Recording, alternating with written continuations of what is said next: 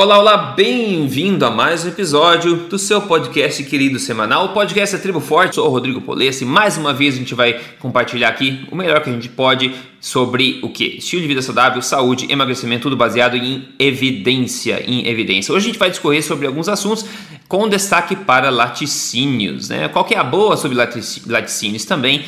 Claro, gente tem que falar sobre crise científica de novo. Oh, meu Deus do céu, é uma trend isso aí, né? Mas enfim, doutor Souto, bem-vindo a esse podcast. Tudo certo, preparado? Tudo certo, boa tarde, boa tarde aos ouvintes. Olha lá, laticínios. Esse é outro assunto que, bom, é controverso, quer dizer, não é controverso, mas enfim, né, a discussão popular é controversa sobre esse assunto. É uma coisa que a gente tem aí aproveitado, degustado já há muitos séculos, né, pessoal? É, talvez até milênios aí. É, laticínios, todo derivado de laticínios. Só que, claro, que né, a, a sabedoria, entre aspas, é, moderna acha que a gente não deva comer, né? Que a gente deva modificar isso e comer laticínios de baixa gordura, a gente deva matar o leite pasteurizando e tudo mais, né? Então é, a sabedoria parece que fica mais burro quanto mais tempo passa. Enfim. Mas o que a evidência está dizendo sobre isso? Tem uma evidência muito legal que saiu. É uma nova revisão de revisões sistemáticas e meta-análises sobre o consumo de laticínios e risco de doença que foi publicada recentemente. Tá? É altíssimo nível de evidência se você pensar. A gente tem estudos observacionais, ensaios randomizados, a gente tem meta-análises, a gente tem revisões. E essa aqui é uma revisão de revisões e uma revisão de meta-análises de ensaios clínicos randomizados. Então, é realmente um, um apanhado geral sobre evidência. Então, mesmo com a literatura apontando há décadas que o consumo de laticínios integrais não está associado a riscos aumentados de problemas, o dogma nutricional, como eu falei, hoje ainda é de se recomendar que seja cortado esse consumo e que sejam consumidos laticínios de baixa gordura. O que a gente vê no mercado hoje, por exemplo, são iogurtes de baixa gordura ou zero gordura, né? queijos e leites de baixa gordura também.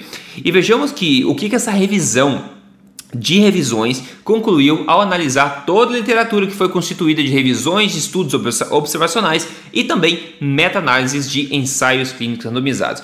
Eles disseram o seguinte, abre aspas, o risco estimado de associação entre o consumo de diferentes tipos de laticínios em diferentes doses e problemas cardiovasculares mostrou uma associação negativa, estatisticamente significante ou não mostrou nenhuma associação significativa. A análise geral das 12 meta-análises de ensaios clínicos randomizados e também novas meta-análises atualizadas de ensaios clínicos randomizados não resultou em mudança significativa em marcadores como pressão, colesterol total ou LDL. Logo, o presente estudo infere que o consumo de laticínios integrais com quantidade de gordura normal ou reduzida não afeta negativamente os riscos de problemas cardiovasculares. Tá aí, tá na mesa.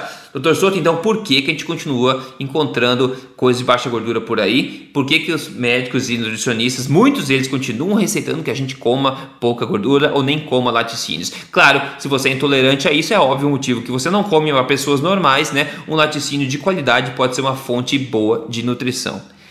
Não é não? Por quê, né? Porque, Por como diz o doutor, é, como diz o doutor Steven Nissen, que é o chefe da cardiologia da Cleveland Clinic, as diretrizes nutricionais são uma zona livre de evidências. É, não né? precisa de evidência, pode ter um dogma, né, parece. Sim, porque olha só, se eu posso fazer uma meta-análise de meta-análises, isso seria uma meta-meta-análise? Ah, mas assim, se eu posso fazer uma meta-análise de meta-análises e mostrar que eu já tenho 12 meta-análises e elas mostram que os laticínios com a sua gordura integral não apenas não estão associados com problemas, mas estão associados com benefícios, redução de peso, redução do risco de diabetes, por que nós ainda estamos com gente dizendo para consumir laticínios desnatados? Uhum. É?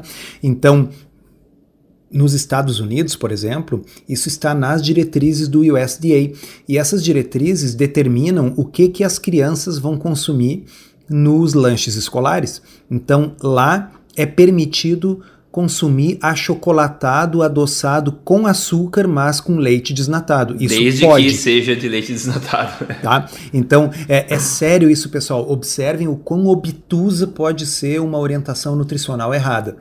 O pavor da gordura, que como nós vimos agora, tem 12 meta-análises de ensaios clínicos randomizados mostrando que isto é errado tá? Mas eles continuam achando, por quê? Porque são dogmáticos, tá?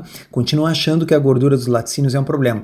Então, se você uh, for americano, tem seu filho numa escola pública, ele pode lá no lanche da escola tomar o que seria assim, tipo um Nescau pronto, um todinho, tá? desde que feito com leite desnatado, porque o açúcar, a tonelada de açúcar que tem ali, ah, isso eles não veem com problema, mas nossa, a gordura do leite. Tá? Uhum. Em compensação, se você quiser dar leite integral para essa criança, não pode. As diretrizes governamentais uh, proíbem. Tá? Uhum. Então, uh, sim, a, a, a ignorância, ela, ela, ela tem consequências, entendeu? Ela tem consequências danosas. Então, é importante a gente ficar batendo na tecla, mostrar assim, olha, não é só uma questão de opinião. Quando se chega no ponto de ter tantas meta-análises que se pode fazer uma meta-análise das meta-análises para mostrar, olha, não existe mais dúvida e as diretrizes ainda assim não mudam, nós estamos tratando de dogma, nós estamos tratando de religião, nós não estamos tratando de ciência. E é uma pena que a nutrição seja regida por dogmas e posturas religiosas. Né? Perfeito. Então, Ideologia não combina com ciência, né? E você falou de ignorância, de ignorância, pior é quando ignorância vira lei, né? Como no caso esse que você comentou. Inclusive, claro. o pessoal que produz leite tem problemas em se eles quiserem vender o leite cru, leite integral como sai da vaca, tem problema por causa né, controle sanitário. Então, eles têm dificuldade em vender um alimento como ele sempre foi vendido em toda, não toda a história, por causa de uma lei que agora é do medo dos germes, o medo do, da gordura, enfim, o medo irreal, né, que foi artificialmente criado, é. né, sem evidência. Agora, uh, o que seria bom é se as pessoas tivessem medo daquilo que elas têm que ter medo, né? E aí, mais uma vez, não tem ausência de estudos, não tem falta, não tem uh, uh, no que diz respeito aos efeitos danosos do açúcar. Então, é. como é possível ter uma legislação que permita que achocolatado adoçado com açúcar seja permitido, mas que leite integral seja proibido? Né? Então, esse é o mundo no qual a gente vive. Esse é, uh, assim, a consequência última da, da, da, ignorância. Então, quando as pessoas dizem assim, ah, não dá para culpar as diretrizes nutricionais pela epidemia de obesidade e diabetes, pense um pouco, pegue esse exemplo. Claro que dá para culpar. Uhum. Né? Dá sim. Sim, obviamente, as pessoas vão buscar aquilo que dá mais prazer, aquilo que é mais gostoso, isso é natural. Que a gente vive num ambiente tóxico, onde hoje em dia em tudo que é lugar tem comida da pior espécie para comprar, é, tudo isso é verdade. Agora, uh, ajuda, uh, seria, uh, eu já dei esse exemplo várias vezes aqui. Imagina que nós vivêssemos num mundo onde, ao contrário da situação atual, em que se a pessoa quiser fumar, tem que ir lá para o meio da rua, né? Quando compra uma carteira de cigarro, tem aquelas fotos horrorosas de doenças no verso. Mas imagina que fosse o contrário, que tivesse escrito na carteira que aquilo é bom, que faz bem, assim, fume mais para a sua saúde e que na realidade quem não fumasse é que sofresse um ostracismo e se você quisesse entrar em algum lugar, basicamente o cigarro fosse a moeda de troca, fosse o ingresso para entrar em qualquer lugar, né? Bom, aí ia ser difícil parar de fumar, né? Pois o nosso governo se comporta dessa forma no que diz respeito à alimentação. O nosso governo, eu digo, estou me referindo ao mundo, né? Estou me referindo ao mundo com diretrizes obtusas, né? Às vezes eu penso assim que talvez o melhor é que simplesmente o governo não se metesse nisso, porque o nível de incompetência é tão grande que se deixasse tudo valer pela tradição, sabe?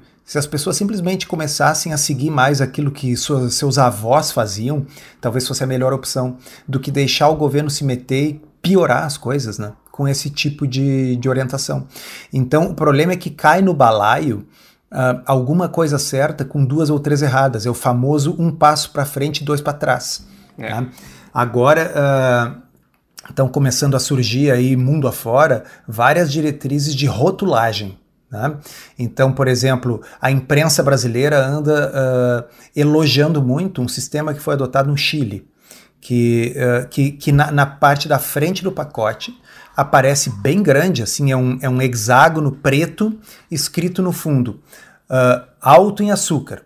Bom, ok, né? Mas sabe o que mais que eles colocam? Alto em gordura, alto em gordura é. saturada, alto é. em sódio. Tá? Então as pessoas ficam com a impressão de que ser alto em gordura e ser alto em açúcar é igualmente danoso.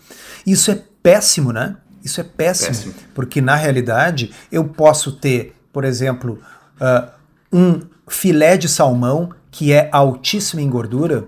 Quem não acreditar no que eu digo, no que eu vou dizer agora, pega na internet e vai olhar. Se eu pegar 100 gramas de salmão e 100 gramas de filé, o salmão tem mais gordura que o filé. Uhum, com certeza. Inclusive saturada, meus amigos. Sim. Ok? Tá? Não obstante, um salmão nesse esquema aí receberia um rótulo preto dizendo: cuidado, ele é rico em gorduras.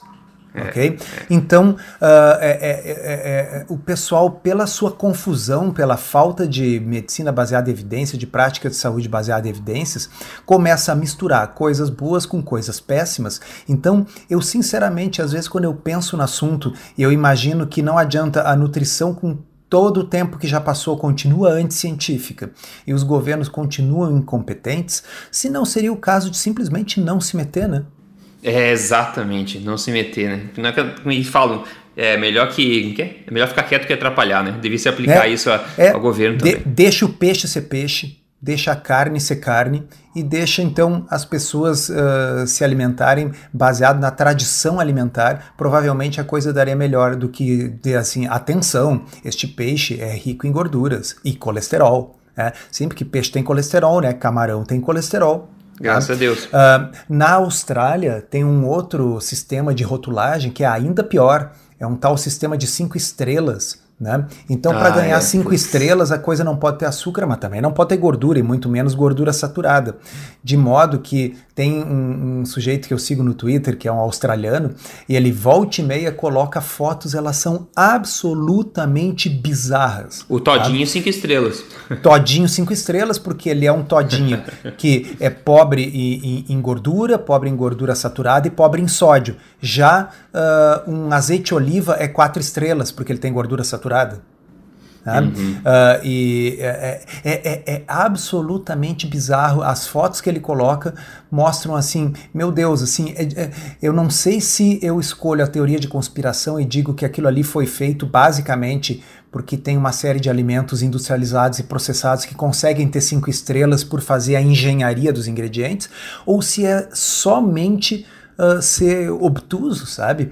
Uh, tem, uh, é, se não me engano, chama navalha de Hanlo, né? Nunca atribua a malícia aquilo que pode ser completamente explicado pela incompetência. É, exato. Essa é boa, essa é boa mesmo. É, Eu acho que é então, pura tapadice mesmo, é, é, na verdade, isso aí. É, é complicado. Quem, se você pensar, né, pessoal, é, o primeiro alimento que a natureza escolheu que um ser humano deve comer é laticínio, né? É laticínio. É o primeiro alimento que chega na boca do, um, do bebezinho é o laticínio. E adivinha, não é Sim. pasteurizado, não é o UHT. É, o, é. O, le, o, leite materno, se fosse utilizar esse sistema de rotulagem, tinha que grudar na mama da mãe, que ele é rico em gordura, rico em gordura é. saturada e tem sódio, viu? Já aviso. Tem 140 miligramas de sódio por ml. Olha Aliás, só. por decilitro. Olha só, né, pessoal? Falta um pensamento, assim, uma reflexão é, básica. Falta, né? falta falta um pouquinho de né, usar a cabeça para algo que não seja usar boné, né? É, falta muito, falta muito. O pessoal que curte queijo, eu já gravei, não postei ainda, mas quando esse episódio estiver no ar, eu acho que vai estar no ar lá no, YouTube. Procura queijo e mais queijo, queijo Rodrigo Polesso lá. Você vai achar um, um podcast, eu, um, um, vídeo quando eu falo de queijo, dou sugestão dos melhores queijos. É, e, é, eu explico o que é queijo de verdade, o que, não é, as piores opções, as melhores opções como é que você pode incluir isso no seu dia a dia sem nenhum é, malefício, tá? Então é só procurar queijo Rodrigo Polesso no YouTube você vai achar. Uh, Caso de sucesso de hoje, Ângelo Almeida mandou pra gente. Hoje finalizei o desafio da primeira fase. Acho que foi mais fácil do que imaginava. Nessa última semana eu perdi 2,5 quilos, fazendo um total de peso menos 10,5 quilos, cinturas menos 10,5 centímetros também. Olha só, combinou a cintura com o peso. Então ele finalizou tudo isso em 30 dias, perdeu menos 10 quilos, 10,5 quilos em questão de um mês, quatro semanas, fazendo uma alimentação forte, uma alimentação focada em emagrecimento neste caso aqui. Se você quer o passo a passo que ele seguiu também para tentar atingir a melhor forma da sua vida e se manter lá, mais importante ainda, né? Entre em código emagrecerdevez.com.br e veja a apresentação lá. Ok. Ah, o estado crítico da ciência. Oh, meu Deus do céu. Sério que a ciência tem falhas? Não, não tem. É perfeita. O estado crítico da ciência nutricional, em particular. Saiu, enfim, um, um artigo aí no jornal é o PLOS, é um, em estudos feitos em animais, na área da medicina e da nutrição, a replicação desses estudos para verificar a validade das conclusões é algo considerado boa prática e boa ciência também. Afinal, se você não consegue replicar um estudo, tem algum problema aí, né? Deveria ser replicável. No entanto, a gente está vivendo uma era de crise de replicação e crise de boa ciência de fato, né? Um novo estudo é, tristemente interessante aí foi publicado agora este ano, colocando uma luz sobre este grande problema. Cientistas de Berlim, na Alemanha, compararam o poder da replicação do jeito que ela é feita agora com um mero caro coroa com a moeda. Como o um artigo no, no site Science Daily fala, traduzir aqui simultaneamente, eles falam em, em estudos de replicação né, de, de, pouco, de pouca amostragem, né, de, pouco, de animais, de poucos animais, é, normalmente menos de 10 animais nesse caso, né? Eles quase. É, e também. Ah, e outra coisa, então eles estão criticando o, o, a pequena amostragem né, de, de animais e também a alta barra para se caracterizar algo como estatisticamente significante, que é 5% aqui que eles, que eles falam, né? uma taxa alta aqui para ser considerada aqui. E, e isso acaba resultando em falsos falso positivos e também em, na exageração dos efeitos verdadeiros. Né? Ele falou que esse estudo alerta os pesquisadores que, ao contrário do que se imagina, né, um estudo de replicação, nesse caso, nos laboratórios feitos no mundo inteiro, não vai adicionar mais evidência do que o mero jogar para cima de uma moeda. Né? Então, quando o pessoal segue e, e, bola esses estudos de replicação, eles não são mais precisos que tirar um cara coroa na moeda. Né? Eles falam que normalmente esses estudos não podem ser replicados né, por outros laboratórios e que o sucesso na replicação desses estudos cai menos que eh, fica abaixo de 50%. Né? Então, olha só, eles falam que replicação é fundamental para o processo científico. Eles falam que nós podemos aprender né, sobre uma replicação que deu certo, uma replicação que deu errado, mas somente se o design né, for feito corretamente. Então, basicamente, eles sugerem que é necessário se elevar o tamanho da amostra de animais nesse estudo de replicação para se tirar conclusões mais precisas e também se elevar também os pré-requisitos para se caracterizar os resultados como significantes estatisticamente. Agora, Presta atenção no que foi dito aqui. Menos de 50% dos estudos feitos em animais, esses que a gente usa até para extrapolar para conclusões humanas, para mudar hábitos humanos, menos de 50% deles são possíveis de serem replicados. E esses que são replicados têm alta chance de terem falsos positivos e ex exageros também dos resultados por causa da má má, é, é, de, do má, de, péssimo design desses estudos, né? inerentemente falhos. Então, em resumo, acho que a palavra aqui é catástrofe científica, né, doutor Souto, né, nesses estudos aí de, de, ratos, e a gente vê muitos estudos de ratos ou estudos mecanísticos né, em, em ratos também, extrapolando para modificações alimentares é, de humanos. Né? É, é, é bastante coisa, bastante assunto para para a gente destilar disso aí. Então, a primeira coisa uh, que eu acho que vale a pena a gente pensar é por que, que tem tanto estudo uh, de, de em, em, modelos animais, e especialmente, uhum. claro, o modelo animal preferido, que são ratos, camundongos, porque tem tanto e eles são tão contraditórios. Existe um, um conceito em economia que se chamam os incentivos perversos. Né? Então, uh, os economistas usam incentivos né, para que determinadas coisas aconteçam. Então, por exemplo, se o governo quer que determinada indústria produza mais, então eles vão diminuir os impostos daquela indústria, é um incentivo financeiro, um incentivo uh, fiscal. Né? O que é um incentivo perverso? É aquele incentivo que acaba dando resultados ruins, resultados que a gente não quer, resultados opostos. Então, dentro da vida acadêmica, do mundo acadêmico, o incentivo perverso é aquilo que em inglês a gente chama de publish or perish. Né? Uhum. Publique é. ou, ou, ou, ou morra dentro do mundo acadêmico. Né? Então, uh, para que alguém se mantenha vivo dentro da, da, do meio acadêmico, se torne um pesquisador conhecido, consiga uh, uh, dinheiro para pesquisa, essa pessoa tem que estar tá sempre produzindo, sempre publicando. Então, isso gera um incentivo perverso. Por quê? Porque uh, não precisa ter qualidade, não precisa ser bem feito, eu não preciso realmente estar tá descobrindo algo que vá ser útil, eu preciso é publicar. Se eu publicar, eu avanço na minha carreira, tá certo? Eu consigo progredir na minha carreira acadêmica e isso significa inclusive salário e outras coisas, além de prestígio. Né? Então, isso gera um mar de estudos que foram feitos não porque o pesquisador realmente estava extremamente curioso para descobrir alguma coisa sobre a natureza, e sim porque ele precisava mais alguma publicação para justificar a sua posição acadêmica. Isso gera muitos desses estudos uh, problemáticos. Tá? Uh, a outra coisa é o seguinte: muito mais fácil publicar um estudo positivo do que um estudo negativo certo? Sim. Então, se eu faço, eu tenho uma hipótese lá que determinada hum, comida, se pega alguma coisa famosa aí, uh, blueberries, tá? mirtilo, né? Hoje em dia tem um monte de estudo dizendo que mirtilo é bom para tudo. Aí o sujeito quer lá ver se, se ele der mirtilo para os ratos, se isso vai melhorar a artrite reumatoide dos ratos, tá? Bom, se não melhora, é difícil ele publicar um estudo mostrando que blueberries não melhoram a artrite, mas é uhum. muito fácil mostrar se o estudo der Sim, positivo. É. Tá? Então existe um incentivo perverso aí também de que os estudos mostrem algo. E acontece que existe um negócio chamado graus de liberdade do pesquisador. O tá? que, que, é isso? Que diabos é isso? Olha lá, se eu uh, defino previamente Tá? que eu vou fazer um estudo de blueberries em humanos, né? então eu defino qual é a doença, quantos eu vou pesquisar, eu vou ter uma amostra de 400, quantas blueberries eu vou dar para um grupo e quanto eu não vou dar para o outro.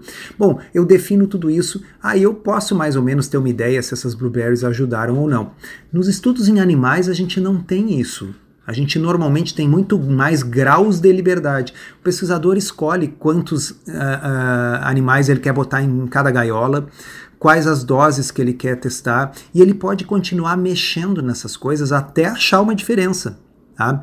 Então, olha só, ele testou uh, com um número X de animais, não achou diferença. Tá, então vou testar em mais 20 para ver se dá diferença.